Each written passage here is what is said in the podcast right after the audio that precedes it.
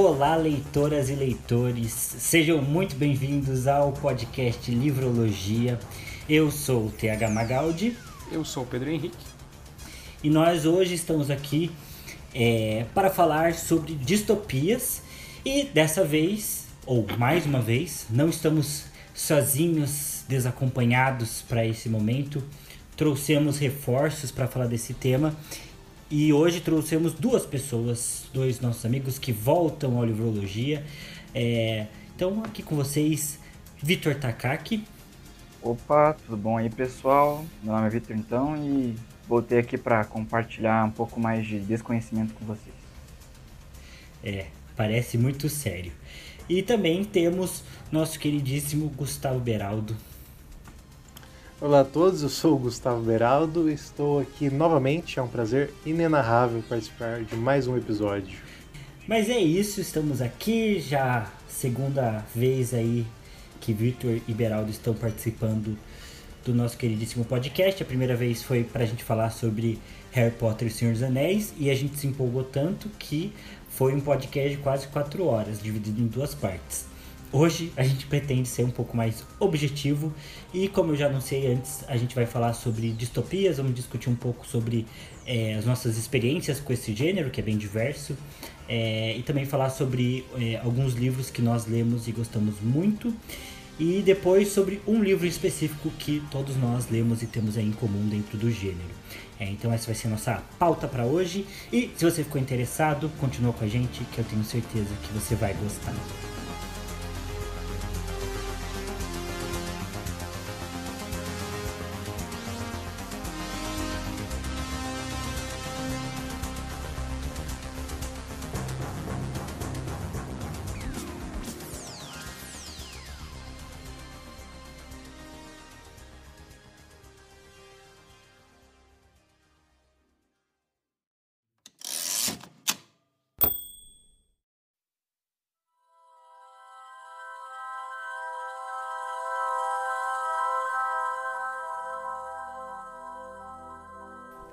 Bom, então para a gente começar, introduzir um pouco o tema, né? A gente vai falar aqui o que cada um, o que é distopia para cada um, né? O que, o que cada um gosta também dentro do gênero, o que cada um não gosta, é um pouco da experiência com o gênero de modo geral, sem entrar tanto em livros.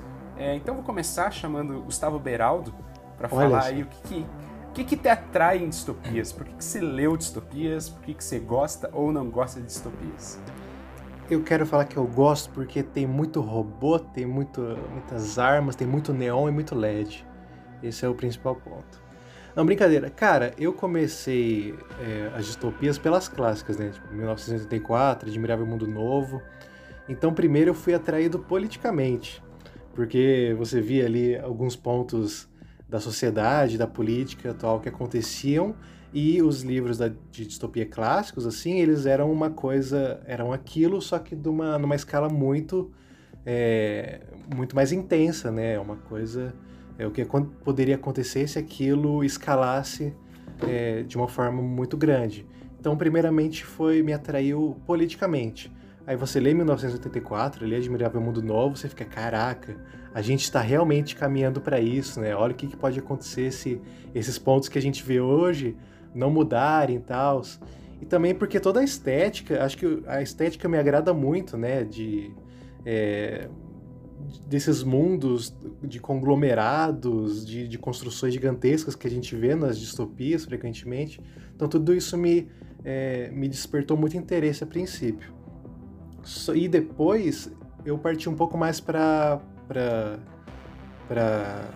o setor ali da ficção científica ali partindo mais para alguns livros do, do Asimov, ou livros de, de, do Philip Dick, eu acho, que é o nome dele, se não me engano. É, porque eu tenho, eu sempre gostei muito de ficção científica, de Star Wars, é, de, de, conteúdos relacionados, de tecnologia e tal.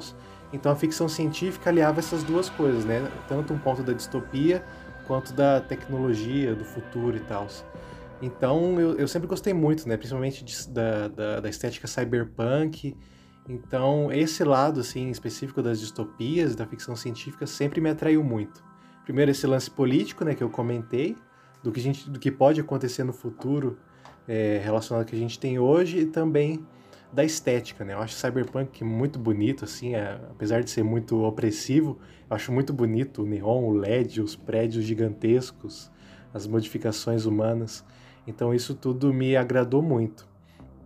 E talvez uma coisa que, que eu tenho um pouco de dificuldade ainda nas distopias, principalmente quando eu estou lendo, e principalmente as de ficção científica, é visualizar algumas coisas.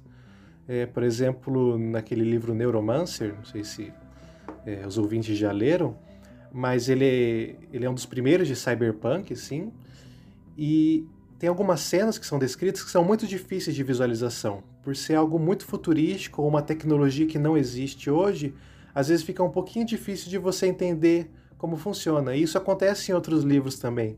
Até nas distopias clássicas, algumas coisas elas, elas são um pouco complicadas de você entender e visualizar. Então, às vezes, isso me atrapalha um pouco é, aproveitar 100% da história. Mas acho que só isso que me dificulta mesmo. Do resto eu gosto muito, muito. Acho que é de longe o meu, meu gênero preferido, assim. E é isso. Olha só, é, essa questão que você trouxe do, da difícil visualização, é, eu vi muito em Admirável Mundo Novo, porque ele tem uma questão Sim. de uma pegada científica, de clones e tudo mais, Sim, que é difícil tem. você entender e visualizar muito o processo.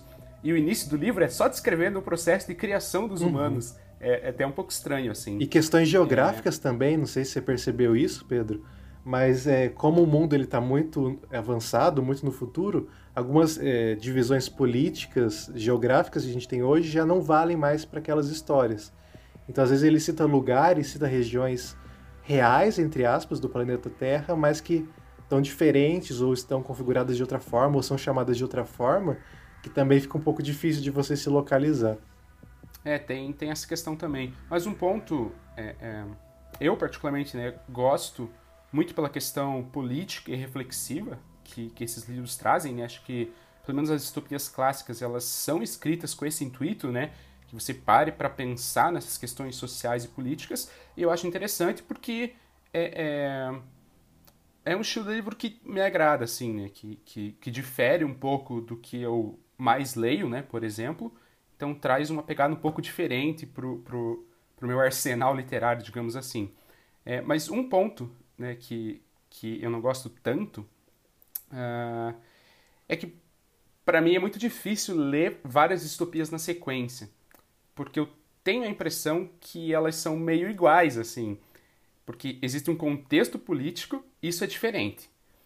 Mas sempre vai ter o personagem principal que vai contar e mostrar esse contexto político e sempre acontece algo que ele se descobre, que ele vai descobrindo aquele sistema, que ele vai que ele não gosta daquele sistema, ele vai meio tentando ser contra e tudo mais, e a história vai passando por isso.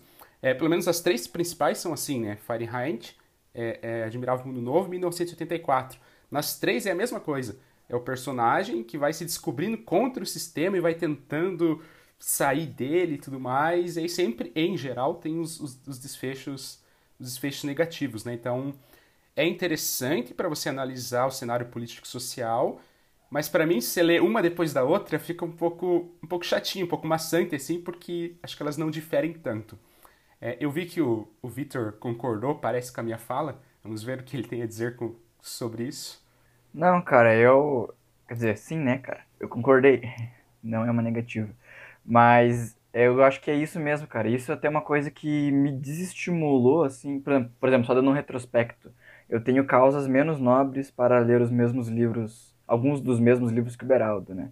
Eu li 1984, Revolução dos Bichos, porque caía na prova, né? Então, tá valendo, né? Inclusive não li completo, deixei um amigo meu explicar para mim um dia antes, deu tudo certo. Mas eu fui reler depois de me tornar uma pessoa mais madura um pouco e tal, com uma outra visão e gostei do que eu já tinha lido uma prévia de uma forma ainda infantil, é verdade. E, e depois passei a ter uma visão um pouco mais séria, mas de forma geral não é um, um tema que é aquele tema que mais me atrai, assim, ou aquele tipo de literatura que mais me atrai muito em parte disso. Do que, das coisas que eu já ouvi falar, assim, e, e uh, sempre aparece alguma distopia nova aí, e você, putz, já viu aquela lá, que daí o cara começa a explicar o, ou sei lá, se aparece num blog, ou no YouTube, ou uma pessoa te recomenda alguma coisa assim, e você fala, cara, mas isso é muito parecido com quase todas. então isso é uma coisa que às vezes me, me desestimulou, assim, é, a conhecer algumas novas, né? Isso que eu acabei concordando com você, Pedro. Mas assim, eu tenho um ponto também diferente para me interessar por distopias. É porque eu na verdade gosto de histórias de sobrevivência de modo geral assim é uma das minhas é, três temáticas favoritas em alguns momentos a temática favorita é, e eu curto muito histórias que é, envolvem né, esses, esses momentos, esses personagens que precisam sobreviver a um determinado contexto, né? Não histórias de sobrevivência tipo largados e pelados, necessariamente. É, mas eu sempre gostei muito de histórias de pós-apocalipse, né? É, zumbis, em desastres naturais, entre outras coisas, assim. É, e esses são tipos, talvez, de distopia, né? É, que distopia eu acho que até a definição mais técnica né, do, do, do gênero é todas as histórias sejam contrário de utopia, né? Então, se utopia é a previsão de um futuro perfeito, né? As distopias são previsões de um futuro não tão bom, né? E daí as histórias de pós-apocalipse se encaixam nisso. E por isso que eu tive contato com o gênero e comecei a gostar no primeiro momento, né? É, vendo histórias mais, mais cocô, assim, de, de pós-apocalipse e tal até chegar a é, conhecer The Last of Us e, e, e ver que existe uma salvação para histórias de zumbis. É, e aí, a partir disso, gostar né, de, de distopias mais políticas. Aí também veio o lado político ali é, do, do meu nono ano, quando você começa a estudar é, coisas políticas e Guerra Fria, não sei o que. E aí você fica mais engajado, é, se você tiver interesse por esses assuntos. E aí que eu fui descobrir Orwell e aí fui ler. Acho que a primeira distopia que eu li foi A Revolução dos Bichos. É, mas eu, eu não gosto tanto porque acho que isso que o Pedro e o, e o falaram sobre elas serem meio parecidas assim é, me impacta também.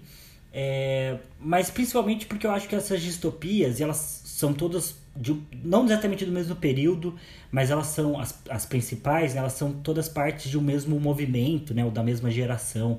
Então, são entre ali 1930 até 1960 são lançadas essas principais distopias que tem esse cunho de um aviso político, né, de um, de um certo alerta é, para a sociedade sobre como a gente poderia caminhar se deixasse algumas coisas repercutirem, né, muito impactados ou pelo, pela ascensão do nazismo ou pelo efeito do nazismo, né, e ver essa, essa força, né, descobrirem essa força que o Estado tinha sobre as massas, né, acho que isso assustou muito esses autores, né, tanto pela União Soviética também, já que o Orwell apesar de, de ter ido lutar como voluntário, né, pelo socialismo na Guerra Civil Espanhola, ele acabou se tornando bastante crítico, né, do governo de Stalin, da União Soviética. É, e então eles fazem esses apelos, né, e essas tentativas de avisar a população para falar, ó, realmente a gente pode acabar tendo um estado assim é, se a gente não, não, não se alertar, né? Laranja Mecânica também é um pouco sobre isso. Enfim, tem, tem diversas distopias que tem essa mesma vibe de alerta. E aí eu acho que o entretenimento que eu geralmente procuro nas histórias acaba ficando um pouco de lado, né? Nas histórias de distopia. É, então eu sei que elas são importantes, mas eu acho que tem esse ponto. Inclusive, eu acho que a última distopia famosinha que eu tentei ler foi o conto da Aya. Eu não consegui terminar justamente por esse motivo ela é um ela tem esse cunho bem forte assim de falar de um estado é, teocrático né que, que, que, poderia ser imposto. A Margaret Atwood escreve isso ali nos anos 80 anos 90 e então tem esse, esse impacto assim de ser uma crítica ao conservadorismo religioso americano e tudo mais. Só que acho um livro bem chato assim de se ler assim é um livro que é lento, demora a passar, dói para você ficar lendo e meu Deus do céu. Então, é, as minhas experiências é, com, com distopias tem muito disso. Assim, eu, eu, tive um interesse inicial muito forte, mas com o tempo fui achando elas meio, meio chatinhas. Cara, mas você sabe, além dessa coisa política, que eu acho que é o grande, é o prato principal de uma distopia, eu acho que ela atrai muita gente pela questão da imaginação, e acho que eu sou uma dessas pessoas. Cara, ele começa a jogar um mundo diferente, um mundo, tipo, uma, uma paródia, entre aspas, do nosso mundo, aí você começa, tipo, imaginar as coisas. Então, nas vezes que eu, nas distopias que eu li, aconteceu isso, sabe? Eu comecei a me interessar. Comecei porque alguém indicou alguma coisa assim, eu vi em algum lugar, mas daí eu comecei a ver aquele, aquela apresentação de mundo que eles sempre colocam. E isso foi me, me dando vontade de continuar. Aí quando vi pro final, eu já tava ficando mais pelo debate, pelo, pela, pelo questionamento que o livro colocava do que pela primeira razão que era essa questão tipo de, de incentivar a imaginação, assim, tipo, para mim aconteceu isso. É, só que ao mesmo tempo, eu acho que boa parte das, da, das, das, ficções tem um pouco desse, desse ponto, né? Pra mim, eu acho que é isso que me atrai na fantasia, né? Por exemplo. É, mas. E, e eu sei que tem ficções científicas que são muito interessantes e que não fogem um pouco do padrão. E até entre essas mais clássicas, né? É, apesar de 1984 ser a mais conhecida, o pessoal comenta que em vários aspectos, Admirável Mundo Novo, apesar de ser a mais antiga, foi a que mais acertou, assim, porque é, tem um, uma certa temática ali sobre a frieza dos relacionamentos, aquela ideia de Bauman lá dos relacionamentos líquidos. É, então, um pouco que trata isso na história, que isso condiz um pouco com a gente, com a forma como a gente vive hoje. É, sei que também tem distopias mais diferentes, né, como O Senhor das Moscas, que nem é uma distopia em si, mas ele, ele puxa um pouco dessas ideias de você imaginar a sociedade, porque ele fala de uma ilha em que umas crianças acabam naufragando lá, uma turma de escola, né? E são pré-adolescentes. E aí eles montam uma sociedade deles na ilha e começam a ter conflitos e tal. Então existem distopias bem diferentes. É, até eu também recentemente li uma é, que, que é um que segue mais esse padrão de pós-apocalipse, que é a parábola do, do semeador, é, que é interessante. É, e, enfim, acho que tem várias, várias distopias diferentes. É, e acho que só também, última coisa que eu queria comentar é que as distopias também se relacionam muito com, com, com acho que a ascensão que a gente tem da ficção científica.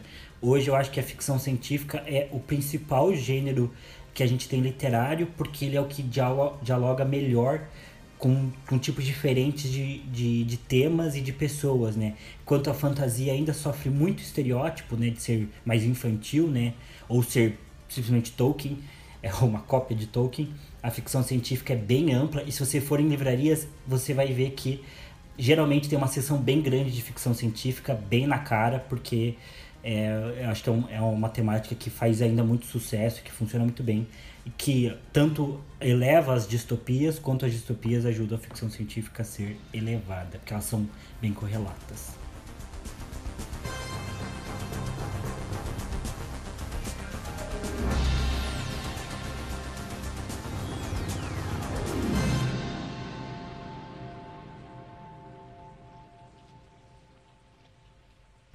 Beleza. Agora que a gente já definiu então um pouco é, do que a gente já acha aí das distopias, querido Pedro Henrique, é, comente aí sobre o seu livro de distopia que você escolheu para falar e para indicar também para os nossos ouvintes. Bom, vou falar de 1984 do George Orwell, que é realmente o meu livro de distopia, distopia favorito. Só um parênteses rápido para falar de um livro que eu não gosto de distopia, é, ainda puxando um pouquinho do, do primeiro bloco, é O Homem do Castelo Alto. Porque eu fui com uma expectativa, porque a expectativa, a premissa era boa. Era para pensar o mundo caso os alemães tivessem vencido a guerra. Então, olha, é uma coisa legal para você se pensar, acho que tem bastante conteúdo sobre isso, e acho que é um conteúdo que atrai, né, pra gente tentar imaginar esse mundo. Mas é um livro que ele começa a ter umas piras de viagem no tempo e de outra dimensão que não faz o menor sentido, que no final eu simplesmente achei ruim, assim. Começa legal porque vai mostrando né, os Estados Unidos dominado pelo, pelos alemães e tal, mas aí no final tem toda essa pira de uma outra dimensão, onde as coisas aconteceram normalmente, mas essa dimensão as coisas aconteceram invertidas, uma coisa meio bizarra, não gosto. Mas... Só, só para comentar, que eu acho que isso exemplifica bem o que a gente falou sobre, sobre ficção científica, né? Eu acho que é um livro que é tipo distopia, mas ele é bem ficção científica também, né? É, eu tenho, tenho essa, essa imagem mesmo, que ele pega bem essa parte de ficção científica por mexer com viagem no tempo e tudo mais, e dimensões. Mas foi uma coisa que eu não gostei, talvez muito pela expectativa que eu tava, né? Mas, enfim. retomando o raciocínio, voltando para 1984, que é sim a minha, a minha distopia preferida, é... basicamente, né, como o Thiago já trouxe, o Orwell ele era um frustrado com o socialismo, né?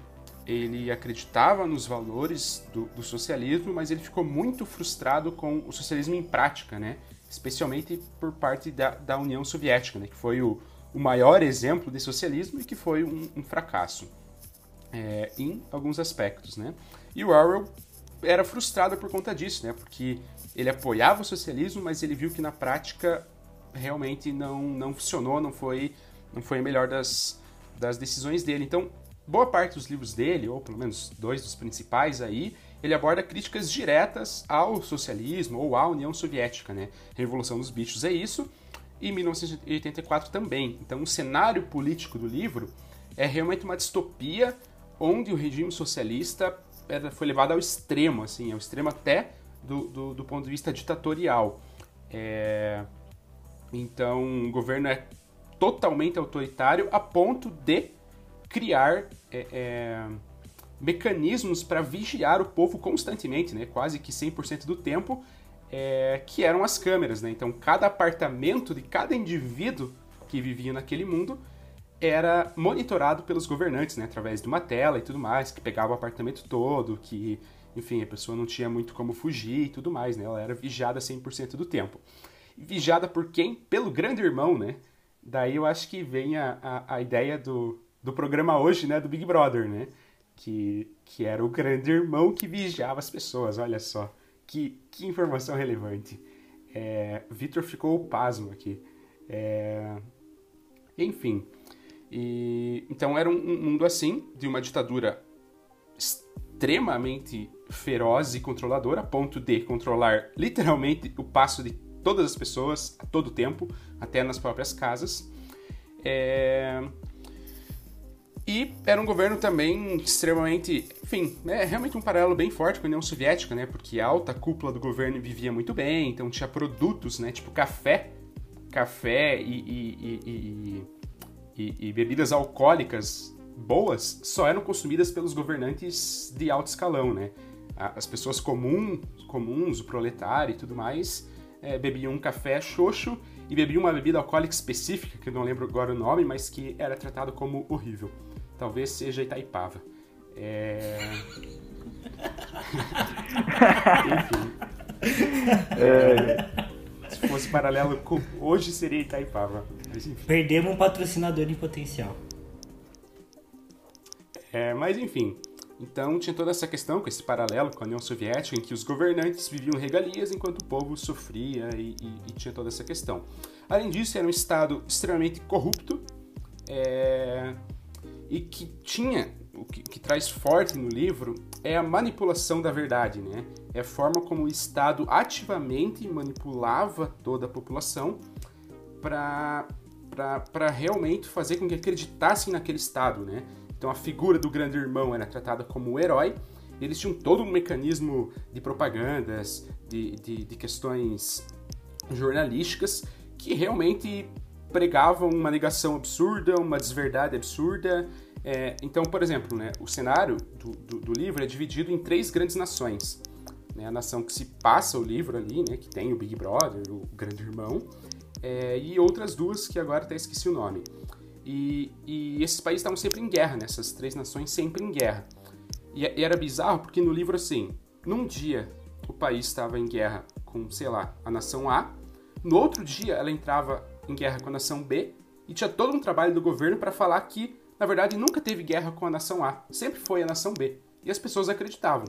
Então, assim, de um dia para o outro, o governo vinha, soltava uma outra informação, trazia uma negação absurda do que estava acontecendo na realidade, e as pessoas acreditavam, e o povo seguia, e o governo seguia. É, então, basicamente, esse é o contexto que a história se insere. É, o que eu acho bem interessante, né, porque fazendo um paralelo com o que a gente vive hoje, que tem um, uma negação muito forte da verdade também por parte do governo, eu às vezes me espanto com o quão próximo a gente pode estar de, de de, de, alguns pontos né, de 1974 na própria realidade que a gente vive no Brasil hoje, né? Então, às vezes eu me assusto com quanto a gente nega a verdade na cara. Parece muito 1984, essa, essa força que o Estado faz para negar as coisas que, enfim, me assusta e eu acho bizarro.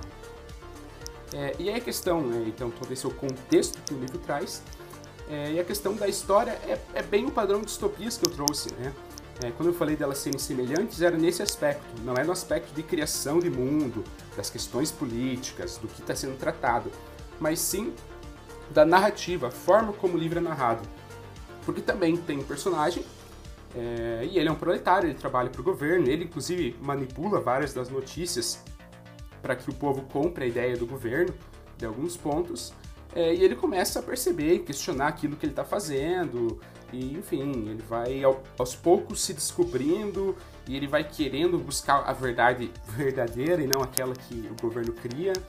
É, e aí ele vai entrando por, por, caminhos assim, e vai se descobrindo e pegando pontos aqui e outros pontos ali, e tentando armar pelo governo, contra o governo, aliás. É, então é bem um padrãozão assim, né?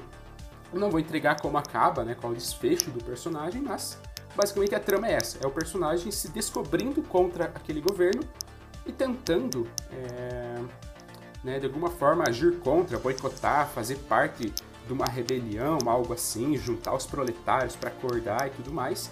Então ele vai tentando se, se rebelar, né? tanto ele quanto outras pessoas próximas, ele tenta levar para esse caminho da, da, verdade real né? e ser contra, ser contra o governo. É... Então esse é um panorama geral do livro, tanto o contexto político quanto questão de trama. Como eu falei, a trama narrativa é muito simples, né? o padrão das, das, das distopias mesmo. É, e o que eu gosto bastante do livro é justamente isso, né? É, é, você ler e você conseguir perceber pontos que podem ser parecidos com a realidade que a gente vive. É, ainda que de fato o livro ele faça uma clara crítica à União Soviética e a gente no Brasil hoje viva muito longe do que é uma União Soviética, você ainda consegue pegar pontos que, que, que podem ser comuns, enfim, e serve bem para essa questão que, que o Beraldo falou, né, que atraiu ele, essa questão política, eu falei né, que eu gosto dessas questões de reflexão e tudo mais. Então eu acho que, que o cenário político construído em 1984 é muito bom. Eu acho que ele, ele faz um certo sentido em, em vários aspectos e ele pode ser traçado paralelos com, com, a nossa realidade de maneira até, até fácil, assim. Então acho, acho que isso é legal. É...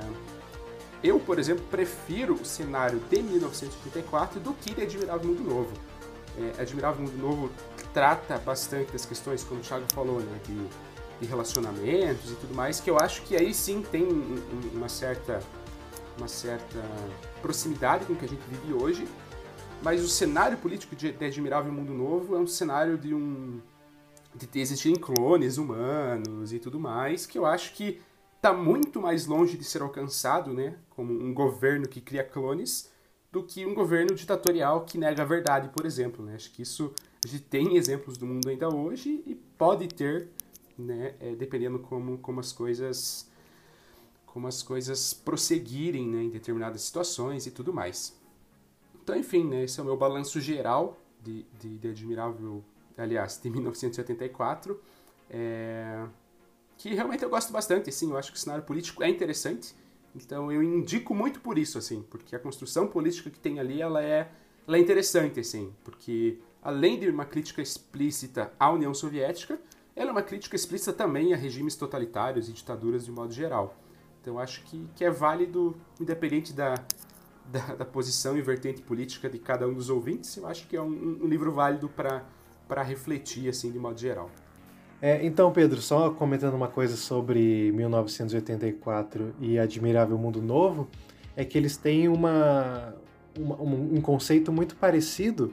Acho que não vai ser spoiler, não, não quer dizer da história, mas que, é, é, que fala sobre a estabilidade do sistema, sabe? O, tanto ambos os finais de 1984 e Admirável Mundo Novo isso é um spoiler, desculpem, mas assim, o, o sistema não acaba, sabe? As coisas continuam sendo como eram. Né? O que até traz um pouco de desesperança quando você lê. Porque você, o livro, ele, os dois livros apresentam personagens que conseguem se libertar, né? conseguem é, raciocinar por si mesmos, tem algum, alguma coisa que acontece na vida deles que fazem eles perceber a realidade que eles estão, mas o sistema que eles estão inseridos é tão forte que, de alguma forma, no final, meio que, meio que não dá em nada, né? Isso, isso é uma coisa comum nos dois livros, que dá uma, dá uma desesperança quando você lê.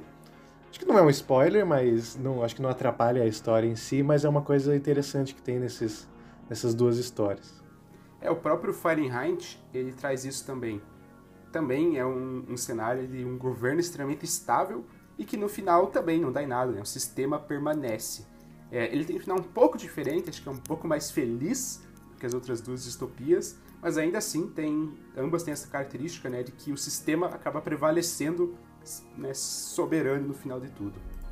É, é, não à toa essas histórias acho que são parte desse mesmo movimento e, e enfim as reflexões que elas trazem, né, sejam literais em alguns aspectos, né, que eu acho que me parece que as coisas que Admirável Mundo Novo traz são um pouco metafóricas, né? Eu não li, não sei, mas essa é a minha impressão pré-leitura, né? Que talvez a crítica que ele traga não é tão literal quanto é de 1984, por exemplo, e sim mais, um pouco mais é, metafórica, mais conceitual. De qualquer jeito, é, agora é, deleite-nos, querido amigo Vitor Takaki, com suas observações sobre o seu livro é, Planeta dos Macacos. Então, meu querido amigo Thiago, acabei de, baseado no que o Pedro eu estava comentando aí, acabei de mudar, vou falar sobre Footloose, uma obra distópica onde as pessoas não podem dançar por causa de um regime totalitário. Rit Perfeito. Ritmo quente. Perfeito. Não é ritmo quente, é ritmo louco. Ritmo quente acho que é um outro filme lá, com o John Travolta, se eu não me engano. sei. Eu, sempre, eu acho, sempre achei que era o mesmo. Mas tem um ritmo, isso que importa. Tem um ritmo. Tem um ritmo, mas é proibido, por isso que é uma distopia não futurística. Brincadeira. Que Deus nos livre é desse li- futuro, né, amigos? Que Deus nos livre. Nossa, não pode ouvir o grande rock and roll? Você tá de brincadeira? Essa é a pior coisa. TikTok ia acabar, gente. Meu Deus. Mentira que não tem rock de verdade lá. O rock morreu. Galera, seguinte. Planeta dos Monkeys. Ai, ai. Ele é um livro, eu tava pesquisando aqui enquanto eles estavam falando. Ele é o terceiro mais velho dos que vão ser falados aqui. E eu acho que isso faz com que ele seja um pouco mais. É, mais pra ficção científica do que pra distopia, apesar de ter pontos que, que eventualmente as obras vão se conversando, assim, esse tipo de coisa. Ou melhor, os gêneros vão se conversando. Mas talvez ele seja considerado mais ficção do, que uma distopia pura, entre aspas. Se existe esse tipo de classificação por aí na literatura, eu desconheço, mas eu acabei de falar isso. Então, podem usar. É, mas é um livro de 63, do autor francês Pierre Boulet, ou alguma coisa assim. E eu sei que tem os, os filmes aí, que acho que foi 2010, 2012, 2000 e alguma outra coisa, os três filmes. Então, assim, a parte boa é que os filmes não sobrepõem a, a narrativa do livro. Então você pode ler o livro que vai contar uma história diferente sobre o mesmo tema e o mesmo mundo dos filmes. É, inclusive foi o que aconteceu comigo. Eu fui assistir o primeiro filme no cinema, eu fiquei fissurado, eu não lembro quantos anos eu tinha na época, mas eu era mais velho do que eu deveria para ficar tão, tão fascinado com os macacos, assim, tal. Eu fiquei bem, bem animado, assim, tipo, gostei muito das animações, aquilo me, me despertou muito interesse. E aí eu fui atrás de 2011, obrigado, meu amigo Thiago. 2011, então eu tinha 12 anos, realmente era velho demais para ficar feliz com os macacos pulando na tela, mas eu gostei, azar. E aí eu fui ler o livro porque eu queria saber mais. E foi bom, porque foi uma história completamente diferente. É, também passando um- um- uma, uma ideia geral aqui da, da história, né? Ele é interessante, eu, gosto muito do, da narrativa desse livro, muito mesmo. A forma que ele te conduz através da história, pra mim, é fantástica, um super leve, se lê super rápido, assim. E, o livro é bonito também, então usem, comprem, ouçam, enfim, o que vocês preferirem. Mas basicamente é- ele começa contando a história de um casal que tá numa nave. Então, você já, sei lá, tem uma ideia que é bem pro futuro assim. Quando eu tava lendo, eu imaginava uma coisa meio Jetsons. Na verdade, isso é meio velho, né? Tipo Jetsons, eu não sei outra referência, mas é isso aí.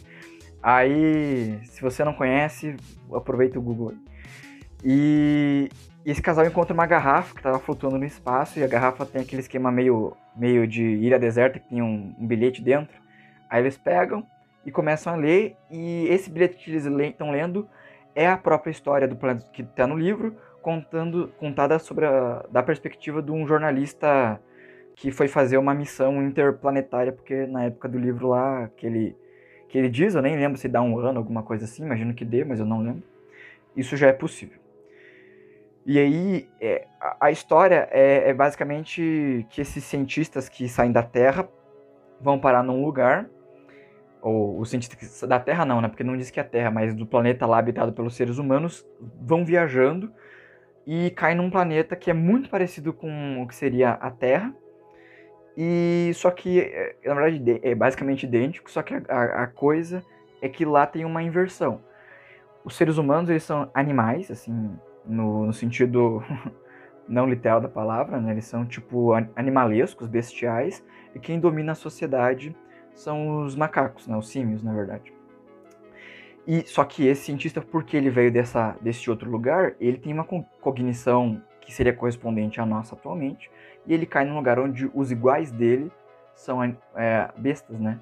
E quem domina são os símios. Então essa inversão, eu acho que assim, é, cara, muito massa, muito massa mesmo, porque tira a gente da posição, o ser humano, né? da, da posição de dominante, dominador, que, enfim, o ápice da criação divina e topo do topo do topo da cadeia alimentar, enfim, como você preferiu, ou os dois. Na verdade, é os dois. E, e coloca a gente na posição contrária, né? Isso é muito bom porque isso permite com que o, o Pierre lá faça críticas usando a sociedade símia, mas que são críticas pra gente, né? E, e, a gente não, não parece que não dói tanto receber essas críticas, facilita para a gente ver isso. E isso é bem bom, isso é muito massa. Por exemplo, eu, eu não vou contar muito da história porque eu quero que vocês leiam, né? Então, uma, um ponto assim é que tem uma comunidade científica muito forte. Aí eu acho que bate um pouco com o que o, o Pedro falou, né? Não, talvez não na questão do negacionismo eu, eu, eu, nem leio, nem entendo que essa comunidade científica que domina lá a sociedade símia, que no caso são os orangotangos, e eles têm um negacionismo bem forte, é, quando eles são, começam a ser confrontados por novas ideias, por uma questão assim de, de mau caráter ou de mau índole. Mas por eles, estar tão, eles estão tão afunilados ali, numa visão que eles já têm, no método que eles, no mundo que eles já conhecem, de como as coisas já funcionam, que eles são extremamente conservadores e não aceitam as coisas, né? Eu acho que isso é uma crítica muito massa. É, acho que a geração que a gente está aqui é muito questionadora, mas as gerações que vieram atrás da gente não foram tanto, assim, na minha opinião, pelo menos. E, e tem os dois lados da moeda, né? Acho que a gente nunca pode ir para os extremos, mas eu acho que isso conversa muito com. Conversou para mim quando eu li, no, no contexto que eu estava crescendo. Isso eu achei bem interessante. Outro, outro fato que existe é essa briga, entre aspas, de é, ser humano versus mãe natureza, né, ou criação, como você preferir, que se estabelece, né, então é, isso fica mais óbvio pro final do livro, porque ele coloca um dos melhores plots, dois, dois plot twists, na minha opinião, é, que, cara, são fantásticos, nem vou falar assim, porque eu gost, gostaria que vocês tivessem essa experiência o mais pura possível, então só saibam disso que no final tem um puta de um, dois plot twists bem interessantes, um incrível. É, apesar que se você teve interesse de, de ver a série, série de TV, né, que teve os macacos, não os filmes, você, enfim, já sabe. Mas é, ele traz esse paralelo aí de ser humano contra a criação. Então, por exemplo, os seres humanos eles são caçados tipo, de uma forma bem cruel pelos macacos. E ah, pra gente dói, né? Porque a gente está sendo caçado na obra, mas é, forma, é o que a gente faz. É, a gente não, mas muitas pessoas hoje ainda fazem isso por esporte. Tipo, então, essa forma com que o ser humano trata a natureza, o mundo, o planeta, como você quiser chamar, é, também é bem impactante, né? E eu acho que no fundo, no final, né, no, como eu falei, não vou revelar o fato em si, mas ele traz uma, uma um fato que o planeta vai continuar planeta apesar do ser humano. Ainda que a gente interfira muito, mais do que seria o ideal, provavelmente, na, na fauna, flora, cara, clima, é, bacias hidrográficas, reservas de água, enfim, tudo a gente interfere. parece que o simples fato da gente existir é nocivo para esse planeta, mas o fato é que, independente da gente, o planeta vai continuar planeta.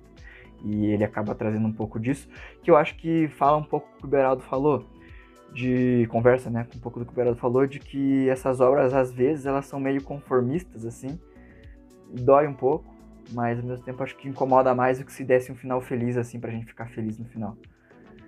É isso, eu falei muito, mas não quis dar muitas pistas, porque é um livro tão curto, assim, sei lá, deve ter umas 200 páginas, eu acho, que eu acho que compensa você sentar, ler e ter a experiência completa. Não, é rapidinho. Cara, o plot twist que você falou é tão bom que uma vez a capa do meu Facebook foi a cena do plot twist na série. Nossa. Eu como não assisti a chato. série, porque é muito antiga. Mas não eu é- acho não eu- é uma série, é um filme também. Ah, é um filme. Ah, São é? quatro filmes. Aham, Ah, eu é sempre um pensei que era uma de série, cara. 68. É que talvez tenha passado na TV como série, porque Pode ser. nos anos 2000 tinha essa mania. É. Mas é um filme. É, mas eu achei, eu achei a cena do plot twist, que é muito bom mesmo, eu achei muito boa. Aí eu usei de capa do Facebook por muito tempo, assim. Quem quiser vai me stalkear e, um dia, e talvez você descubra. Cara, graças a Deus, a, a- a- o visual daquela série que não é série é tão horroroso que não me deu nenhuma vontade de assistir. E por isso eu li o livro e foi muito melhor. Então, sim, valeu. eu aposto que sim. Anos 2000, merda. Mas assim, eu procurei Planeta dos Macacos, que eu queria ver detalhes sobre os filmes, né? Sobre os primeiros filmes lá. É, que inclusive já mostra que essa obra fez um sucesso bem imediato, porque o livro é de 63 e o filme já é de 68. É, mas já aparece na- na- nas imagens assim o plot twist, porque o plot do filme, né, que eu acho que é o mesmo do livro, ele ficou tão famoso, ele foi tão impactante que ele é, tipo, sei lá, top 5 plot twists do cinema, assim. Sim, sim, É, com é um dos mais famosos que tem. É, então, é, ver- é verdade isso. Talvez a pessoa já até saiba sem nunca ter. É tipo de coisa que você sabe sem querer saber, né? Acontece. Uhum, é, tipo, sei lá, psicose. É, quem, quem gosta um pouco de cinema já sabe o plot de psicose sem, sem ter assistido, que é o meu caso. É, mas eu queria falar que, de todas as distopias que a gente fala aqui, é, a Planet dos Macacos é a que eu tenho mais vontade de ler. Como assim? É. Eu te emprestei o seu sem vergonha. nunca li. Você me devolveu sem ler? Sim, Você falou que Exposed, gostou. Exposed. Exposed aqui. Desculpa, Victor, Caraca, mentira. Eu, eu ia falar isso também, que você me emprestou uma vez e que eu devolvi. Não lembro de ter mentido, Safado. mas não acho impossível. Mentiu pra mim dentro da igreja ainda. Olha, meu Deus do céu. Olha o homem que vocês estão dando moral, gente. Tudo bem. Desculpa, Victor, mas eu vou ler. Até porque tem só 216 páginas. Mas assim, na Amazon ele custa 60 reais. É um livro caro pra cacete. Eu te empresto se você quiser de novo. Por 60 reais. Tá bom. Qual que é a capa que você tem, Vitor? É aquela É aquela vermelha? vermelha. A laranja com uma caveira assim preta. Puta, É é bem bonita Essa é bonita, hein? É cheirada aquela É bonita. capa, mano. E, as- e eu gosto que as bordas são arredondadas. Eu acho mó legal isso, não sei porquê. Eu lembro que era um livro bem bonito. Só lembro de não ter lido. Maldito. É. Só admirou, né? Só admirei. Mas é que, enfim, eu, eu vou ler. E podia ter audiolivro, hein? A gente tá aqui numa comunidade, tirando o Pedro, que é o único resistente a audiolivros. Mas podia ter um audiolivro, hein? Alô, uma Storytel. Storytel, duas coisas. Patrocina a gente e faz audiolivro de Planos Macacos. Chama o Victor pra ler. Pode me chamar pra ler, cara. Outra coisa, agora falando do filme, cara, eh, tá falando de cenas marcantes, acho que esse, talvez essa compilado de histórias, né? Porque uma completa a outra, como eu falei. Tem duas cenas marcantes. Esse plot twist aí que a gente comentou. E eu vou dar spoiler do, do filme porque, dane-se, aqui é livrologia, então dane-se os livros. Quando o César, no primeiro filme, fala não, cara, eu arrepiei o, o pelo É do cox é ali no- na cadeira do cinema. E aí o Malfoy leva choque. Lembra? cara, é verdade. Foi, cara. Eu nunca tinha Acredito, feito a. Nossa, caramba, é verdade, foi. cara. Porque, nossa. Foi mexer com os macacos. Eu gosto Cara, eu gosto muito também dos Planos Macacos desse filme mais recente. É, eu, eu não assisti Porque- o segundo inteiro e não assisti o terceiro. Mas eu fui assistir o primeiro no cinema e eu lembro que ficou comigo por muito tempo. E foi na época do Animalia, Victor. Que eu e o Victor estávamos criando uma obra-prima aí, que um dia talvez estará aí é, nas casas de todos os brasileiros. É, É, se vocês gente quiserem, for- é só botar aí no, no Vaquinha Online que a gente começou a fazer aqui agora. Link na descrição. Quem sabe um dia. A gente só precisa terminar. Mas. É, precisa começar, começar. na verdade. Mas foi bem na época da Animalia, eu lembro que eu fiquei, nossa, que legal. Porque é, é, é um pouco do conceito bem parecido e faz muito sentido. Tipo, cientificamente, não deve ter nenhum fundamento básico pra, pra história. Mas é aquele tipo de história que faz sentido, tipo, dentro do que ela se propõe, assim, sabe? Qual é, história? Não é forçado. Animal ou Planos Macacos? Planeta dos Macacos. Ah, tá. Animalia no futuro também, mas Tá. nesse caso Planeta dos Macacos. É, o, o filme me parece que ele faz um pouquinho mais de sentido. Um pouquinho, assim. Mas o livro eu acho que eles nem se preocuparam com isso, na verdade. Mas também o, o Ah, livro é época, velho, né? né? Tipo, cara, sei lá. Se eles, se eles tentassem arrumar uma, um, um plot ali pra começar, talvez fosse mais ridículo do que não fazer nada. Uhum. Pela, pra hoje, pra gente hoje, entendeu? Querido amigo Gustavo Beraldo, agora que o Victor já terminou a sua prosa sobre Planeta dos Monkeys, Foi. nos, nos dê aí a sua indicação literária distópica. É, vamos, vamos partir para os extremos, né? Vitor tava falando de macacos, vamos falar de robôs agora. Então eu, eu indico para vocês o maravilhoso livro Eu Robô. Sim, que originou o filme do Will Smith, que é um filme muito legal, mas o livro não tem nada a ver, vou falar um pouco sobre ele. Mas Eu Robô, Só- escrito Só pelo... interrompendo rapidinho, que eu morria de medo desse filme quando eu era criança. Eu vi os Ele- robôs lá, eu achava É um meio robô bizarro, eu tenso, não é um gostava, robô tenso. É um robô esquisito do filme mesmo, porque ele tem uma, uma face sintética, meio branca, transparente, sem sobrancelha. Isso, é- isso dá medo. Nada contra pessoas sem sobrancelha. Até conheço algumas, mas o robô em si não era muito amigável. Quando ele ficava com o olhinho vermelho ainda, gente. Cara, duas coisas que, que eu morro de medo, sim. é, hoje não, né? Mas quando eu era criança, era palhaço e robô, velho. Essas coisas semi semi-humanas aí caíam no vale, vale da, da estranheza pra mim de uma É. forma que me assombrava, cara. Eu, Sim, Palhaço é é semi-humano. não Cara, é humano, aparência é semi-humana. Aparência não semi-humana. é, não é demônios, não são humanos, É, é, fica num é, limbo ali. É, foi mal. Eu quero me retratar com todos os palhaços que nos escutam aqui. Desculpa, não foi isso que eu quis dizer. Vocês são Todos seres os humanos, mas de aparência questionável. Incluindo o Birilo. Não tenho nada como contra palhaços, eu tenho até pais de amigos que são. Até já ri com aquele filme do Celton Mello. Não pode ir naquele filme. É Ah, não, é um filme triste, né, gente? É um filme triste. Acho, que, eu acho que eu não dizer- assisti certo. Não, assistiu drogado. Cara, o problema é que daí isso me afastou de algumas ficções científicas, de verdade. Eu vi aquele negócio e falei, cara, você tá fora, tô louco. Mas então, sobre o Eu Robô do Isaac Asimov, primeiro falando sobre o Isaac Asimov um pouquinho, né, que esse grande escritor, acho que ele é da mesma época ali, ele é, é, do mesmo contexto ali, mesma idade do, do Orwell e esse pessoal todo, porque o livro do Eu Robô ele saiu em 1950, se eu não me engano, e o 1984 em 49, eu acho, pelo que eu vi aqui rapidão. Então eu acho que eles, eles são da mesma época, né? Do mesmo contexto de mundo, talvez. Enfim, o Asimov, ele nasceu na Rússia, mas ele naturalizou-se norte-americano, né? E ele tem uma produção é, absurda, assim. Aqui na, na- no livro diz que ele escreveu e editou mais de 500 livros. Então ele era um baita de um escritor não só em volume de produção, mas em qualidade também. Além do Eu Robô, que talvez seja a sua obra mais famosa, é, tem a, a trilogia, a saga Fundação, que, que eu não sei se é mais conhecida ou menos conhecida que O Robô. Eu acho que O Robô é mais conhecido por causa do filme, mas também que é um, são, são livros muito bons. Acho que ao todo são, são seis ou sete livros, é, mas, a, mas a trilogia, os três primeiros são os mais conhecidos. Então, enfim, sobre o livro em si, o Eu Robô, ele na verdade é uma coletânea com vários contos, mas todos interligados de uma no mesmo contexto assim. É, o Eu Robô é como se fosse uma, ele é, ele é construído como se fosse uma entrevista para uma roboticista, psicóloga roboticista, Susan Calvin, que ela, ela o livro é como se fosse uma entrevista dela para um jornal, contando a trajetória dela na empresa que produzia os robôs na Terra.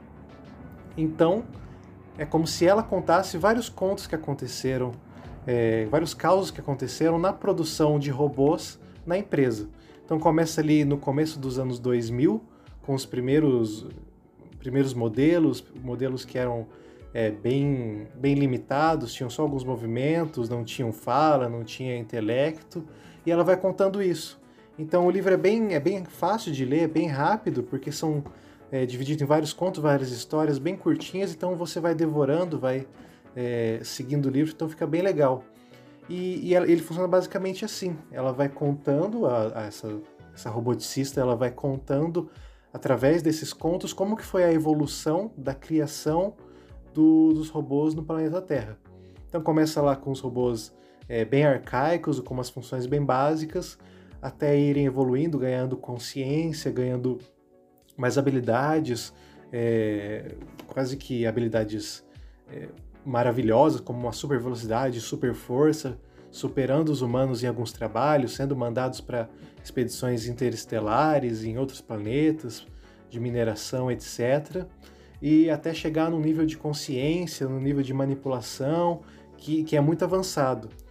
E o interessante é ver como o Asimov ele constrói toda essa narrativa dos robôs linkando com dilemas da sociedade. Porque assim, o livro ele tem um negócio que chama as três leis da robótica, que é uma coisa que o Asimov criou, que acho que ela é da base para todas as histórias, todas as, é, as produções que, que vieram no futuro e tem o elemento robô, que ela, ela funciona assim, as três leis. A primeira é que o robô não pode ferir um humano ou permitir que um humano sofra algum mal. A segunda é que os robôs devem obedecer às ordens dos humanos, exceto nos casos em que tais ordens entrem em conflito com a primeira lei e a terceira é que o robô deve proteger a sua própria existência, desde que não entre em conflito com as leis anteriores.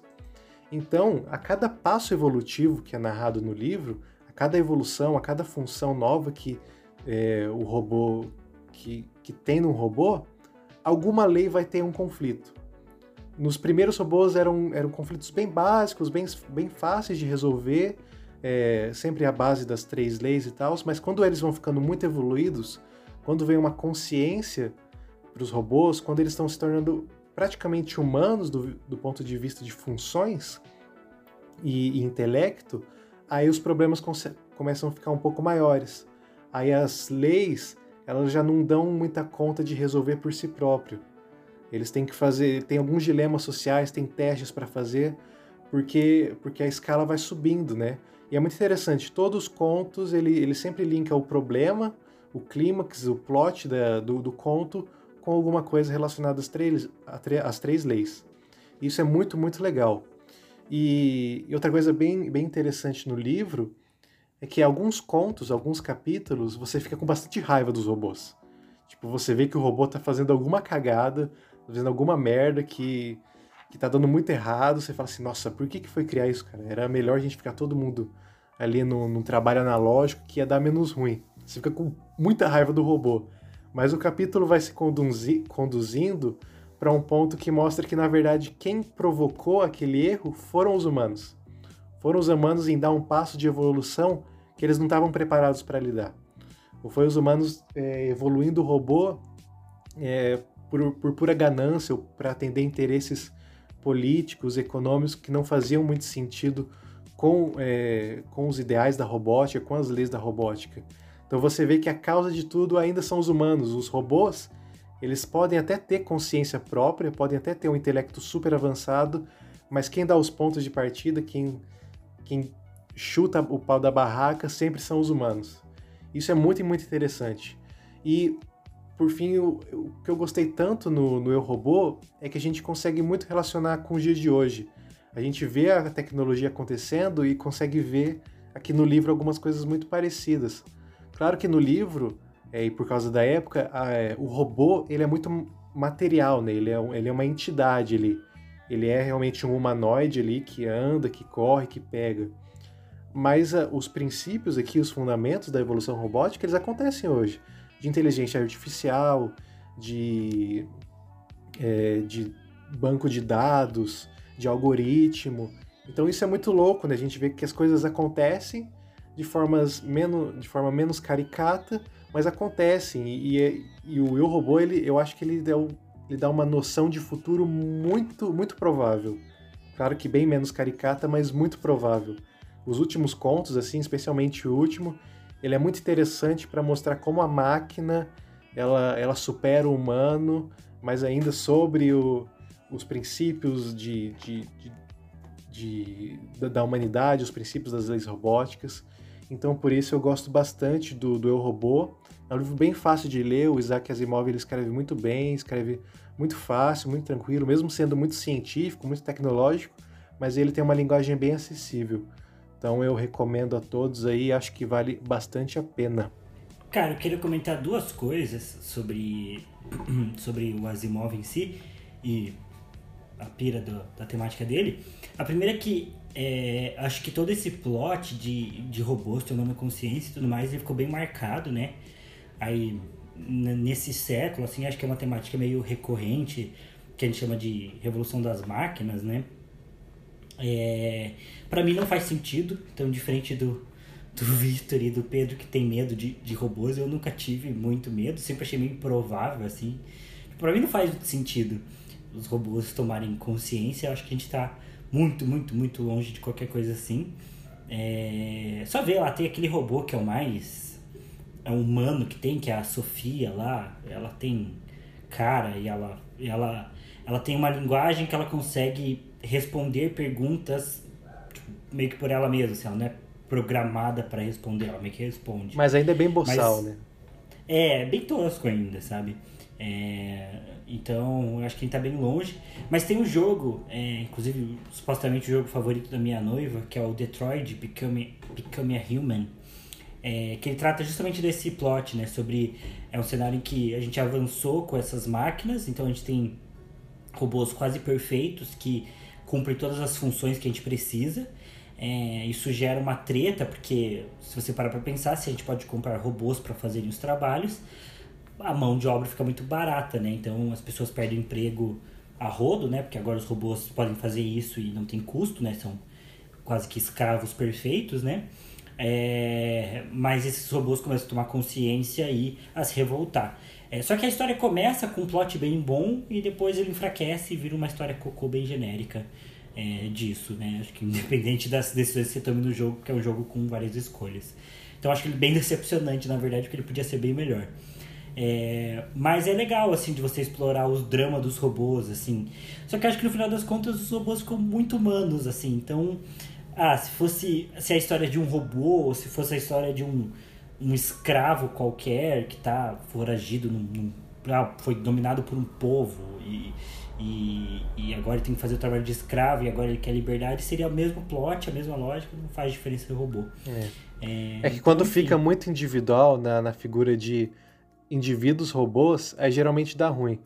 Né? O, o, o Asimov ele sempre tem, claro, os indivíduos, assim, os protagonistas, mas ele mostra que o problema é sempre mais geral, é sempre das gerações, assim. Então, então faz mais sentido, sabe? No ponto de vista de ser uma distopia e não uma história de, de, de herói ou uma história de superação qualquer, sabe?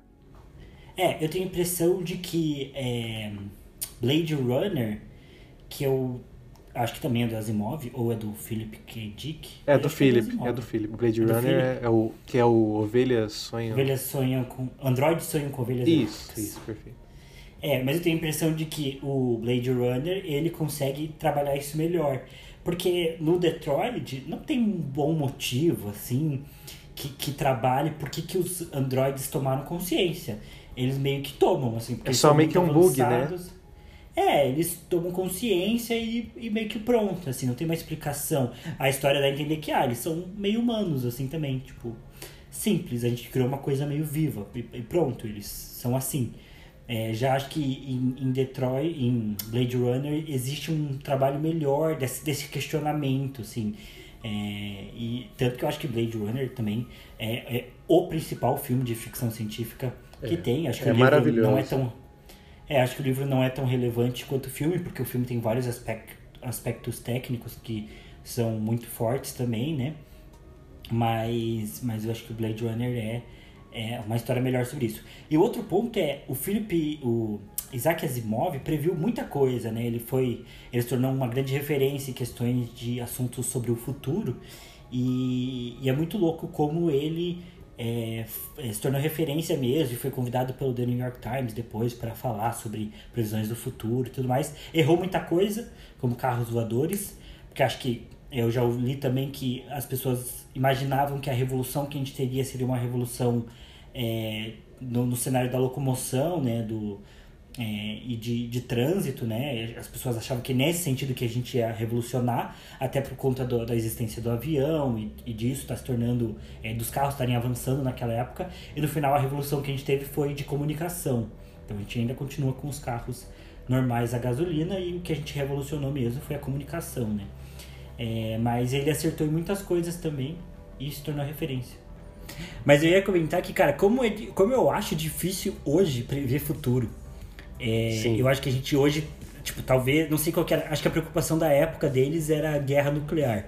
A gente, a gente tem a preocupação de, de meio ambiente, né? Tipo, de desastre ambiental. É, mas, cara, para mim eu tenho muita dificuldade de, de, imaginar alguma perspectiva de futuro, assim, tipo, ah, como que a gente vai estar daqui 50 anos? Eu, cara, não sei, sabe? A merda. Tipo, provavelmente. É, e quando eu penso sinceramente nisso, eu acho que eu não gosto de histórias de cyberpunk, que o Beraldo falou que gosta muito da Amo. estética, mas eu não gosto porque eu acho que a gente tem uma grande chance de ter um futuro meio assim. De, de, de zoar muito natureza, é, mas é, para mim dá muita agonia de pensar cidades gigantes que não tem natureza e o ar é mortal, tipo também Pequim, sei lá.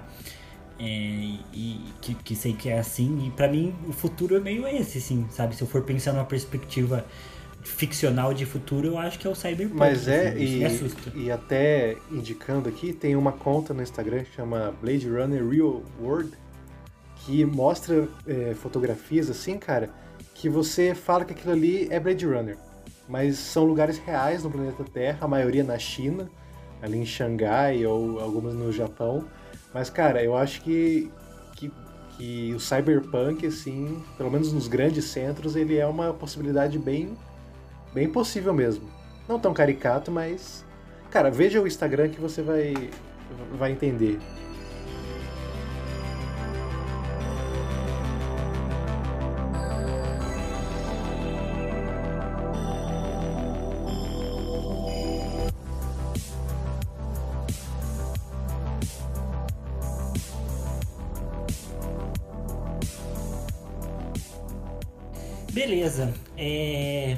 Eu vim aqui é, pronto para falar sobre Jogos Vorazes.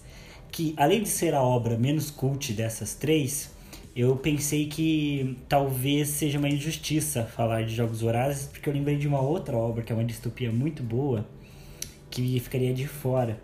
É... Então eu peço né, licença dos meus queridos amigos, porque eu acho que Jogos Vorazes a gente vai falar outras vezes nesse podcast. É, o Thiago vai falar de hospedeira, hein? Quer ver? Não, não é hospedeira.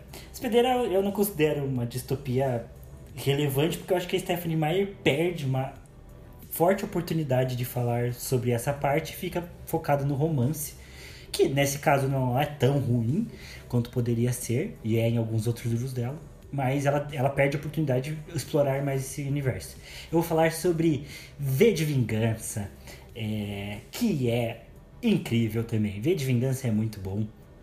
É, minha noiva detesta, eu já mencionei, acho que no último episódio, inclusive, sobre Matsuris, mas que eu falei que ela tem muito medo de, de V de Vingança.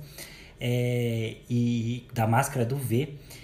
E enfim, né? V de Vingança ficou muito famoso com o filme, né? E aí a máscara do Guy Fawkes, né? Que quem tava, quem tinha idade aí era adolescente ou enfim, pré-adolescente aí em 2013 deve se lembrar da onda de manifestações que a gente teve aí, né? Foi, foi o começo. Não é só por do... 20 centavos.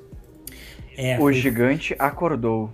O gigante acordou. Pelo foi amor. de fato foi de fato o fim do, do governo petista, né? Foi, ali era o começo aí da, da, da, da vertigem né, na nossa democracia, como, como diria a Petra Costa, porque. Petra Costa é o nome dela? Acho que é. Isso mesmo, é, isso mesmo. É, porque ela, ela define no documentário Democracia em Vertigem e, e, de fato, acho que é ali o primeiro movimento que a gente tem muito forte contra o governo do PT, que, é, por uma série de fatores, iria culminar na eleição do Bolsonaro em 2018, né? Porque ficou muito forte. As manifestações foram, uma, foram sobre uma série de problemas que a gente tinha aqui no Brasil. Começou com o aumento da passagem do ônibus e foi evoluindo, daí virou uma, uma palhaçada. É, mas em um determinado momento, as pessoas usavam nas manifestações as máscaras é, do Guy Fawkes para esconder seus rostos. É, e, e, e, se tornou aí o, o Anonymous, se tornou aí uma força é, nesse período. É, foi também um pouco equivalente ali à Primavera Árabe, né? Então as manifestações começaram em 2011 na Primavera Árabe, que foram organizadas via internet, né? Então, enfim, a gente passou por esse movimento e o grande símbolo desse movimento era a máscara do V. É, porém, né, a obra V de Vingança é uma obra muito mais antiga, né? É, o filme é de 2005, 2006 aqui no Brasil e a HQ ela é dos anos 80. É, a HQ ela é de 1800, 1982. É, e o Alan Moore ele vai trabalhar um governo para ele futurista, é, que depois de uma de um catástrofe ambiental e uma série de guerras, é, o mundo ficou bem zoado e ali a Grã-Bretanha ela passa por uma estabilidade política muito grande, o governo cai e alguns grupos paramilitares começam a surgir é, e por consequência um grupo, né, é, que é um governo fascista, assume o poder e começa ali um processo de ditadura bem pesado, baseado em todas as histórias que a gente já comentou. É, principalmente influenciado ali pelo George Orwell, né? Também existe ali um sistema de monitoramento ali que eles chamam de destino, né? E de a voz do destino. E inclusive tem um paralelo bem forte com a ditadura militar brasileira, né? Até no prefácio da obra eles comentam sobre a influência que eles tinham é, de alguns filmes que tratavam aqui da ditadura militar do Brasil. E, inclusive, dessa época a gente tem A Voz do Brasil, e lá pro V de Vingança a gente tem A Voz do Destino. É, não sei se é diretamente inspirado, mas eu acho que é uma, uma pequena coincidência aí, de que essa é, era essa ideia de que o, o líder da nação, né, é, ele era comandado pelo destino e que todas, toda toda noite, né, ele vinha à rádio para falar sobre as informações do dia e também sobre o que aconteceria nos próximos dias. E nisso surge é, um, não sei como chamar, né, um justiceiro, um, um, um, rebelde, né, mascarado que usa a máscara do Guy Fawkes, é, que começa a eliminar sistematicamente pessoas importantes desse governo e deixar mensagens para que as pessoas se revoltem, né.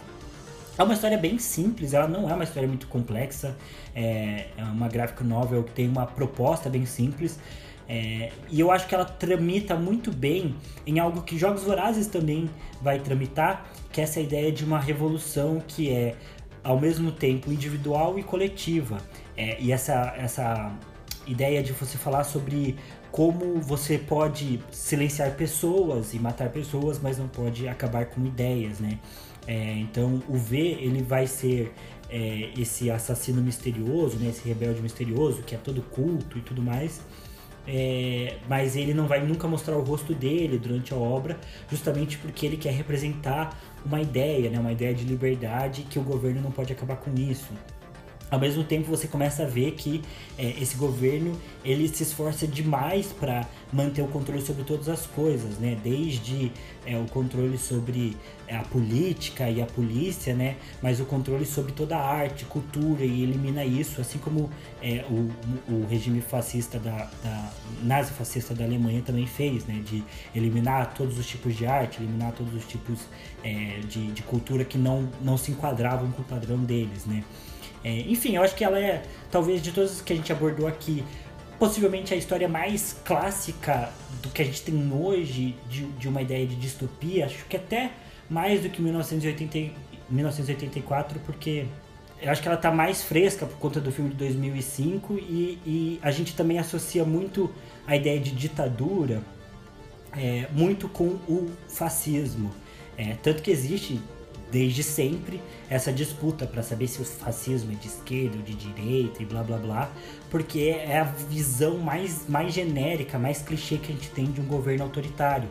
E, e V de Vingança traz isso aqui, é, não de uma maneira tão, é, tão ideológica, né?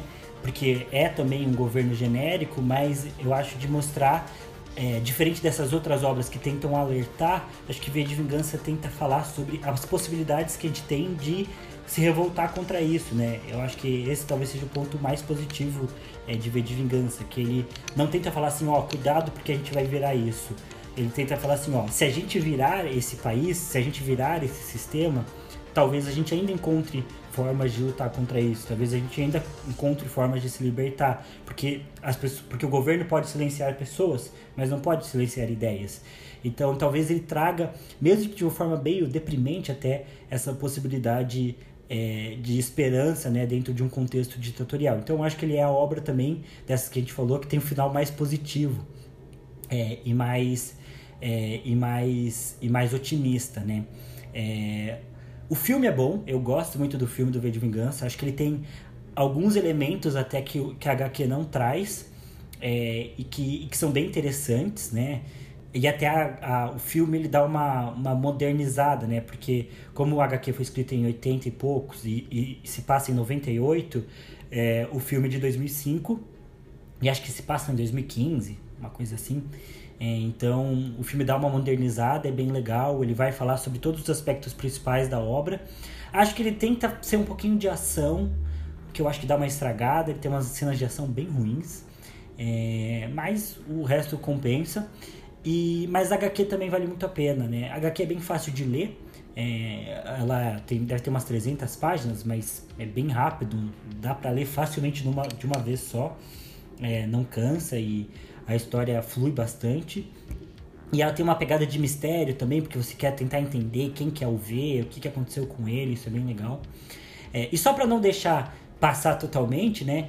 É, eu acho interessante porque Jogos Vorazes também tem esse contexto é, distópico bem forte, né? Que, que, que tá bem presente na, na obra, né? E de falar também sobre esse é, esses governos autoritários. Também é um país que é, é, surge, né, Panem surge a partir de uma catástrofe ambiental e de guerras passadas e se rearranja ali num governo bem autoritário, bem dividido, é, em que cada distrito tem ali a sua função.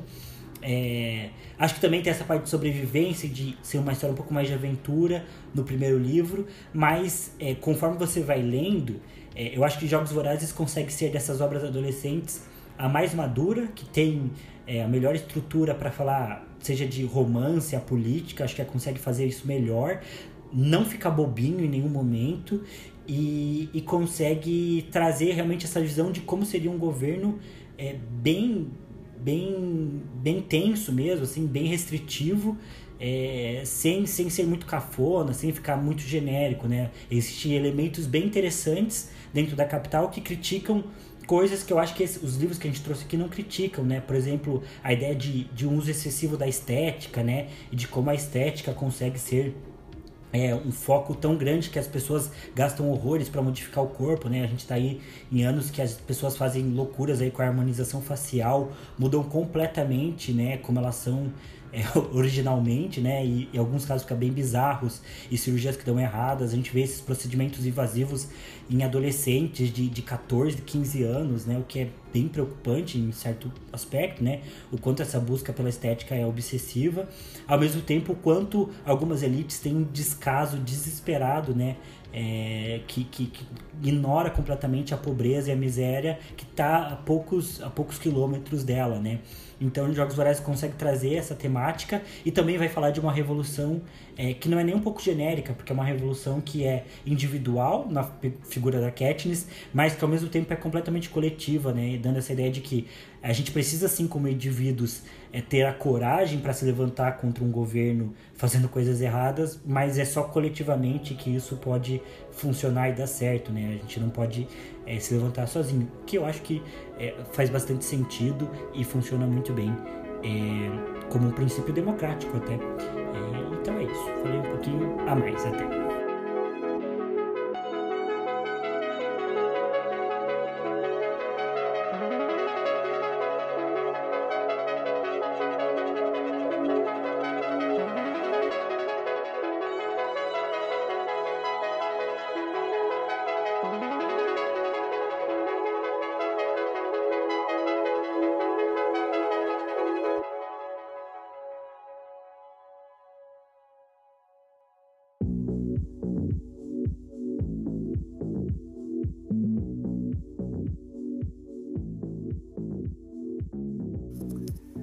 Caminhando para a parte final aqui do, do, do, nosso podcast, como o Thiago já tinha adiantado lá no início, agora a gente vai falar de uma obra em específico que é comum a todos nós aqui, né? A todos nós quatro que estamos falando, que é Revolução dos Bichos, do George Orwell. É, que acho que ela é bem conhecida, talvez a mais conhecida do George Orwell, e ela é realmente muito boa, né? Mas, para a gente começar então a falar sobre ela, as experiências que cada um teve com a obra, o que acha e tudo mais, chamo aí Gustavo Beraldo. Primeiro eu queria perguntar, é, vocês consideram mesmo Revolução dos Bichos como uma distopia? Porque, tipo, eu acho que ela, ela acha que ela tem um tema relevante que, que faz um match com as outras histórias que a gente comentou aqui, mas eu acho que, que é um assunto bem, bem específico, assim, né? Não sei se dá para considerar como, como distopia. Queria saber a opinião de vocês. Tipo, se não fosse distopia também, qual gênero que ela se encaixaria? Antes da gente começar a falar. Eu acho que ela se encaixa porque ela fala sobre uma possibilidade de, de governo, né? é, uma visão meio política de governo. É, ela é bem diferente, né, nesse sentido de não prever uma, nenhuma sociedade, mas ela, acho que ela é uma alegoria em alguns aspectos, né, porque está fazendo clara referência à União Soviética, né, e ao, à ascensão e queda do, do, do socialismo e o que o Orwell considerou, né, uma, uma, um, uma corrupção do, do discurso socialista. É, mas eu acho que ela tem essa proposta de falar sobre sobre um, um, um, tipo de governo, um tipo de sociedade, e acho que ela traz esses elementos de falar assim, ó, quando a gente tenta fazer uma sociedade comunitária, ela começa bem e a gente vai corrompendo ela, né? Aquela ideia do homem nasce bom e a sociedade o corrompe. Eu acho que tá bem, bem forte, assim, na temática central da Revolução dos Bichos. É, e eu acho que por isso que ela serve como uma distopia, né? Porque ela, ela serve como como um discurso para falar de quase todas as sociedades, assim, que começam com uma boa intenção, começam comunitárias, começam solidárias, mas que vão se corrompendo pouco a pouco por uma ideia de poder e, e dinheiro, enfim. É, eu acho que em termos técnicos, assim, a estrutura dela é... não é de uma distopia padrão, mas ela serve como uma distopia, igual o tio falou. Acho que talvez sátira política, sei lá, seja mais. Sim. Não sei. É, tem esse é, era isso a coisa polêmica, Beraldo? Não foi polêmico? Não, foi só uma pergunta, porque, porque eu acho difícil, né, quando fala de distopia, já encaixar logo de cara Revolução dos Bichos. Eu não encaixaria, talvez. Porque ela, ela é. Porque ela é muito. Como você falou, acho que sátira política é um, é um bom termo, assim. Mas eu concordo totalmente com o Thiago também de, de ser um reflexo do que, um, do que uma experiência de governo pode ser. É sei se o Pedro quer dar a opinião dele, senão eu posso dar a minha percepção do livro. É, não, concordo, concordo com, com a visão do Thiago e do Victor. É, apesar de ela ter esse elemento alegórico, esse elemento até fantasioso, né, de ter os animais falando e tal, acaba que tá falando de uma sociedade alternativa, né? Tá falando da formação de uma sociedade de, de com essas questões políticas comunitárias e tudo mais, então acho que ela se encaixa em distopia por conta disso, né? É... Não que seja possível acontecer de porcos começarem a falar e tudo mais, mas acho que ela é distopia por esses aspectos sociais e políticos que ela traz, né? de ser uma sociedade alternativa formada ali e tudo mais. Eu acho que é considerada por isso, assim. Mas eu já tive essa dúvida também, até quando eu li, é, eu fiquei tipo meio assim, mas é meio fantasia porque tem bicho falando e tal mas acho que pensando hoje assim, acho que considero bem uma distopia mesmo. Uhum. E como disse Raul Seixas, viva a sociedade alternativa. Né?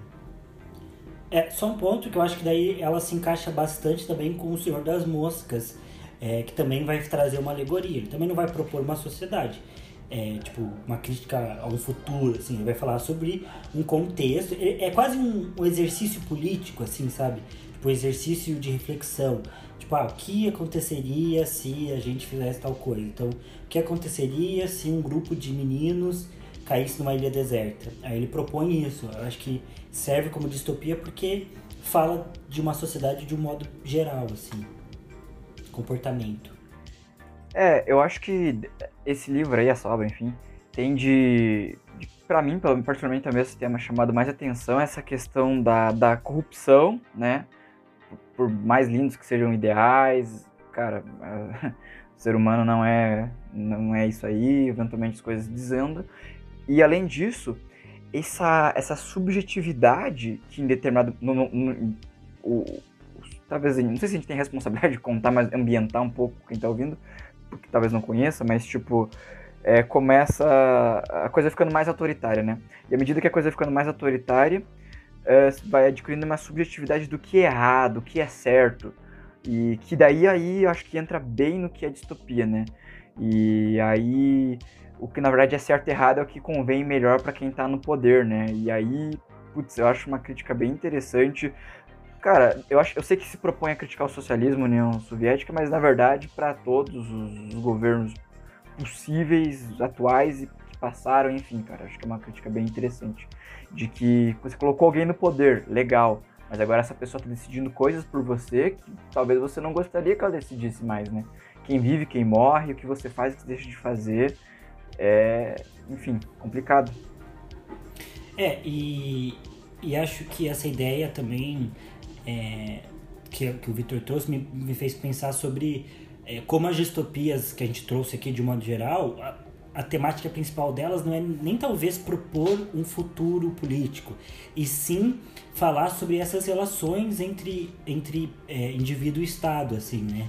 É, ou sociedade e Estado, né? Falar sobre como às vezes as relações entre a sociedade e o Estado não batem ou começam bem idealizadas, mas depois é, se corrompem acho que não deixa de ser a história do Brasil dos últimos é, 20 anos. Seja com o sonho é, do, de você pensar num operário que vai à presidência e como isso terminou, a, a ideia também da, do, do Bolsonaro ser esse pseudo-messias de, de, de, uma série de pessoas e como a gente está agora, né? Mantém-se ao mesmo tempo é, uma base muito forte ali que, de certa forma, pelo menos na minha opinião, não consegue enxergar o que realmente está acontecendo.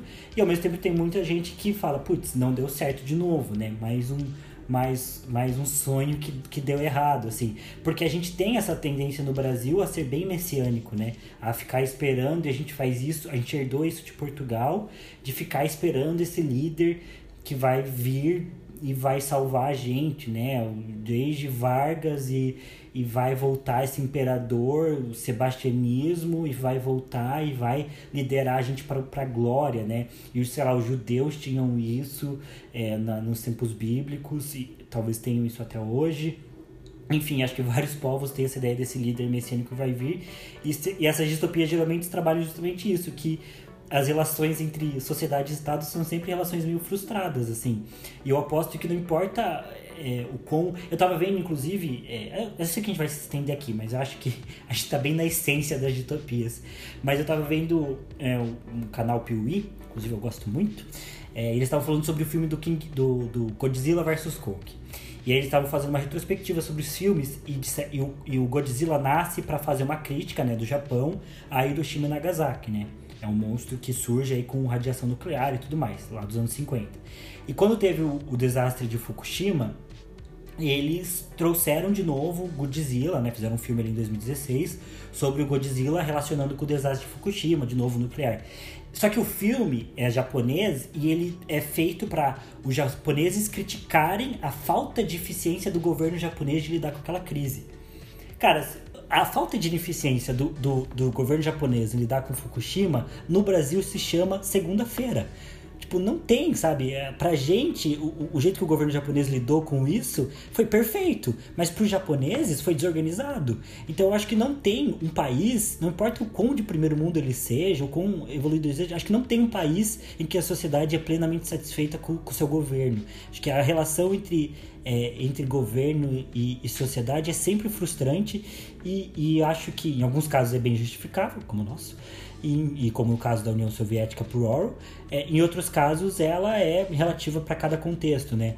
É, mas eu acho que é sobre isso que as distopias tratam. Eu acho que Revolução dos Bichos talvez seja o livro que faz isso melhor, porque fala disso, tá ali descarado, assim, apesar da alegoria. É que e a Revolução dos Bichos também mostra, aparentemente de uma forma muito simples, né? Muito, muito alegórica com, com os animais e tal. mas como as relações da sociedade elas dependem de, de um conjunto muito maior de indivíduos, um conjunto muito maior de relações do que, é, do que, do que indivíduos específicos, como o Thiago falou, né? Não importa que a gente tenha um personagem, eu não lembro o nome de ninguém agora, gente, me desculpe. Mas não importa que a gente tenha um personagem que é visionário, que é revolucionário, é, que ele não vai conseguir levar tudo sozinho. Mesmo que ele tenha junto com ele um outro personagem, que é o cavalo, que, que é a força de trabalho, que coloca que é o Sansão, obrigado, que o, o Sansão ele coloca as coisas, é, coloca a teoria na prática, ele puxa a pedra, ele constrói as coisas, puxa o feno, não sei.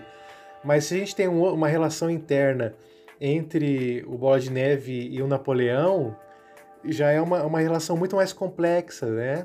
Então, então, a Revolução dos Bichos também mostra essas relações, essas micro-relações, que, que elas fazem do contexto geral, né? Elas fazem parte do contexto, dos mecanismos, das engrenagens que formam uma sociedade. Nada é tão simples de colocar num indivíduo é, a, a, esperança de toda a nação. Não, não quer dizer, por, não é porque os trabalhadores estão trabalhando absurdamente que vai dar certo, porque tem algumas forças aqui que trabalham contra, ou tem umas forças que são antagonistas, tem forças que trabalham a favor e tal. Então, eu acho que a Evolução dos Bichos trata isso muito bem e de uma forma até alegórica, simples de entender. E porque é um livro curto, né? É um livro rápido. Então, muito, muito legal.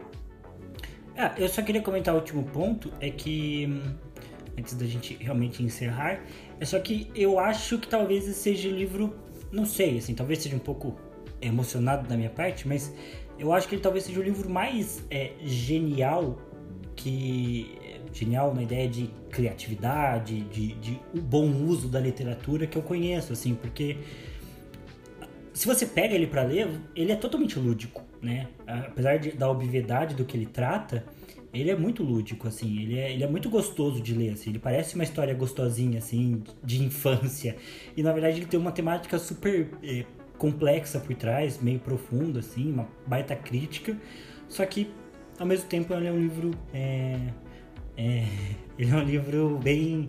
Victor falou que é emocionado da minha parte, sim. É, ele é um livro bem, bem simples, assim, com uma linguagem bem simples. E eu não lembro de nenhum outro livro, porque, cara, isso é muito difícil de fazer.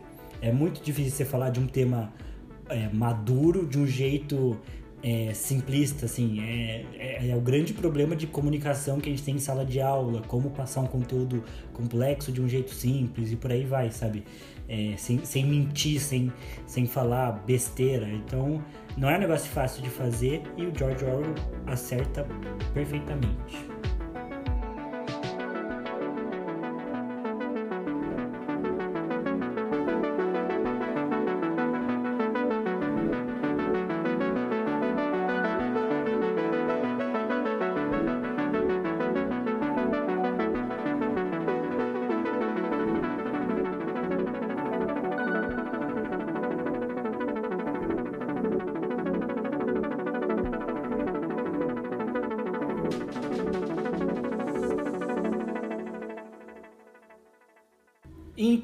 Isso, meus queridos amigos, ouvintes, é, participantes. Chegamos aqui ao fim da nossa discussão sobre distopias. Acho que foi bom. Passamos um pouco do tempo, provavelmente. É, mas, mas foi bom, conseguimos falar basicamente sobre tudo. É, acho que ficou um episódio bem relevante. É, antes de finalizar, queria fazer os agradecimentos as pessoas que colaboram com livrologia, é, no caso a Tiffany Magaldi e a Melanie Stephanie, que nos ajudam com as partes é, das nossas artes e designs aí da nossa queridíssima marca aí, o Livrologia. É, assim também como o André Matti, que compôs a trilha sonora original. E aproveitando que o Beraldo está aqui, muito obrigado, Gustavo Beraldo, é, pela maravilhosa arte ali do episódio dos animes. É, já fica aí para você fazer a arte do episódio de hoje. Aí, Eu que quiser. agradeço, é uma grande, uma grande honra para mim. Sim, o Beraldo ele tem essa incrível habilidade é, de fazer montagens é, e ele é solteiro também, caso vocês queiram saber. É, e tem várias artes de, de A Revolução dos Bichos muito boas que você pode usar também, Beraldo, para fazer a arte é, desse episódio, se você quiser. Já fica aí a, a, a o convite. É, muito obrigado tanto ao Vitor quanto ao Beraldo por participarem. É, não sei se vocês querem fazer um momento jabá, Vitor, se promover, não sei. Eu quero, eu quero. Então, obrigado aí, Ti, Pedro, de novo pela oportunidade de participar. Espero que o que eu tenha falado seja de alguma forma relevante para alguém. E é isso, como foi dito aí, eu sou o Vitor e se alguém souber de um lugar bom aí para arrumar farol de carro velho em Curitiba, manda lá na DM que eu tô precisando, é sério. Tá? Mais barato e de confiança. Obrigado. Ótimo. É, o, o Instagram do Vitor estará na descrição. Gustavo Beraldo, é, tem aí algo a acrescentar sobre sua pessoa? Cara, só agradecer novamente a oportunidade de estar aqui. Foi um episódio muito legal.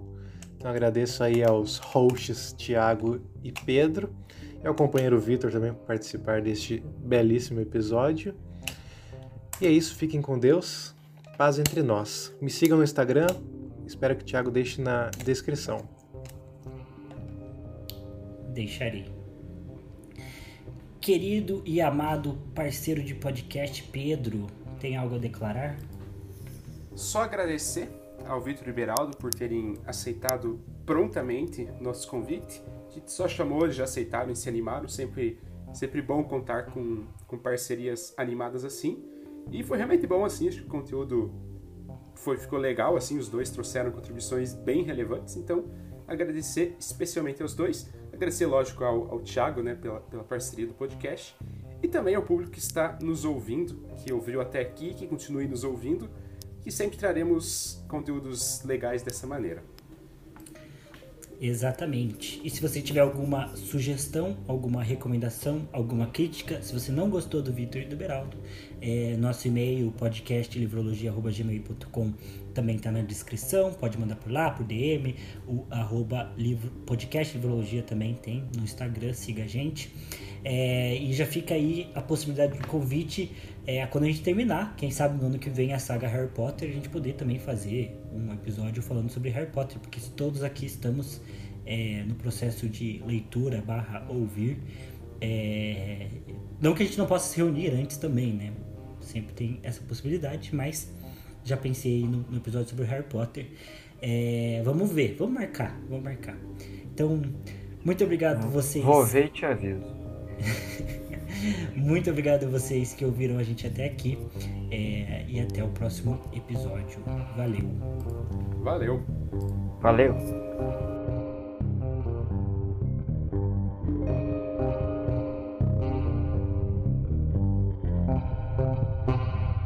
Valeu! Não, isso não, isso não. Valeu! Esse. Vai Não, põe, não põe, não põe, não põe, pelo amor de Deus, cara. Dep- depende da qualidade da, da, da arte que você vai fazer. Oh, que isso. Coisa que ridícula. Vou As outras parar aqui, três vou que eu parar aqui. fiz. Eu Isso, estou parando em gravação. 3, 2, 1.